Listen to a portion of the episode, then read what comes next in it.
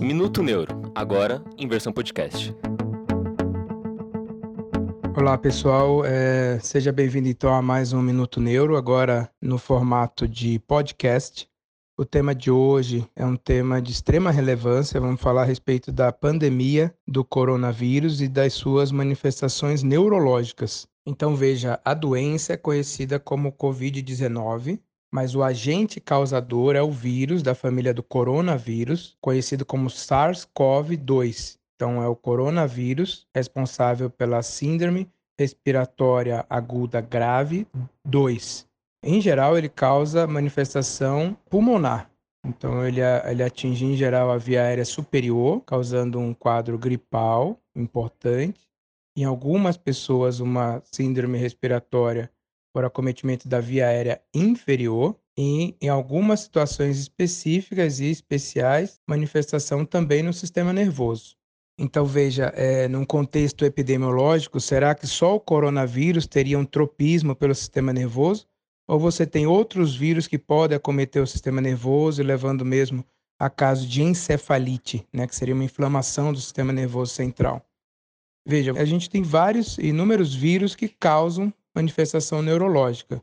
Mais comuns deles são o herpes, vírus do herpes simples, vírus do herpes zoster, que é o varicela zoster, e aí você tem também flavivírus, que são muito conhecidos aqui no Brasil, como chikungunya, como é, o vírus da zika também, é, caso de enterovírus, e aí você tem os Coxsackie vírus. Então você tem inúmeros vírus, mesmo o vírus da, do HIV, né, ele tem também um tropismo para o sistema nervoso central.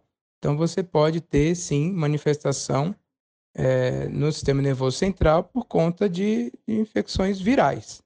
Em uma publicação recente dos pesquisadores de Wuhan, na China, que foi onde houve o epicentro dessa epidemia, é, se viu em uma população de 214 pacientes acometidos e confirmados para a Covid-19, se viu uma, uma manifestação neurológica em 36% dos pacientes, o que é um índice muito alto. Hoje em dia está se falando muito a respeito da manifestação pulmonar da doença e muito pouco a respeito da manifestação neurológica, mas existe, e por essa primeira publicação desse consórcio de pesquisadores de Wuhan, é uma taxa muito alta, de 36% de manifestação neurológica nesses pacientes.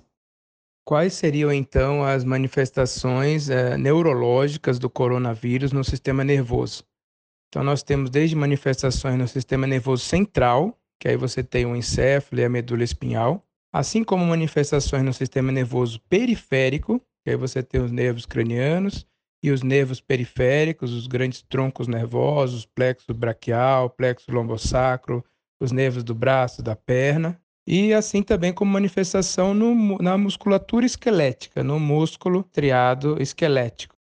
Os sintomas, então, do sistema nervoso central para acometimento pela coronavírus seriam casos de dor de cabeça, tontura, é, quadros de dificuldade de marcha, que a gente chama de ataxia, até mesmo quadros de eventos cerebrovasculares, como um AVC, por exemplo, um AVC isquêmico, e também o rebaixamento do nível de consciência, podendo levar o paciente a um torpor e até mesmo ao coma por manifestação, então, do coronavírus no sistema nervoso central. Quais seriam, então, a manifestação no sistema nervoso periférico? sistema nervoso periférico, coronavírus pode levar também ao acometimento da, dos nervos, levando a quadros de parestesia, formigamento, acometimento de nervos cranianos também, como perda da, do olfato, perda do paladar também.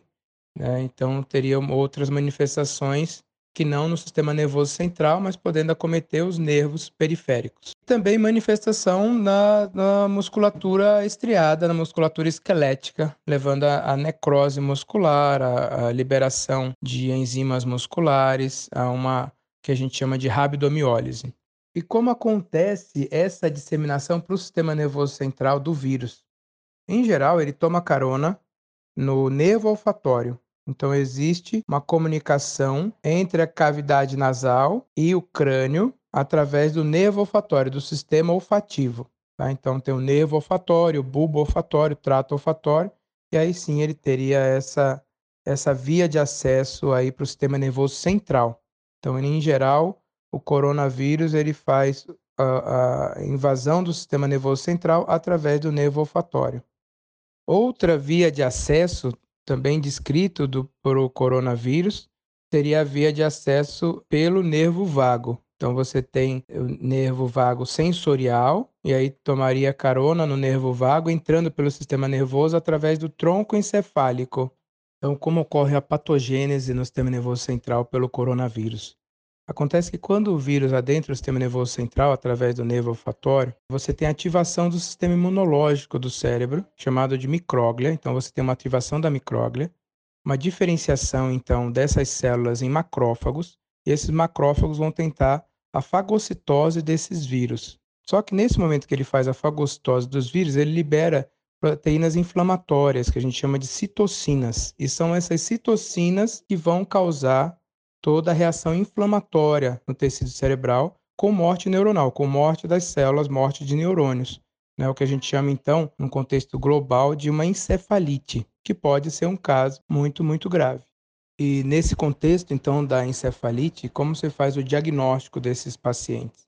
Então, aqueles pacientes que já têm confirmação da doença, da Covid-19, e que têm algum sintoma neurológico, ou uma cefaleia importante, ou tontura, ou quadro de dificuldade de marcha, ou perda de força muscular num, num lado do corpo, ou desvio de rima labial, esses pacientes precisam ser investigados também com a punção lombar. Então, você faz a punção do líquido da espinha com a coleta de líquor, que é o líquido céfalo-raquidiano, né? e aí pesquisa nesse líquor, então, de proteínas inflamatórias. Em algumas situações, em contexto laboratorial, você pode fazer também o sequenciamento genético, né, que a gente chama de metagenômico, para identificar o vírus no líquor. E aí fecha o diagnóstico, então, de uma encefalite. Confirmado o diagnóstico da encefalite nesses pacientes portadores do, da, do coronavírus, aí sim se institui o tratamento da encefalite, que é o tratamento de encefalites virais, que a gente faz em geral à base de imunoglobulina, com o uso de imunoglobulinas, que você tem então são proteínas que bloqueiam então a atividade inflamatória do sistema nervoso central.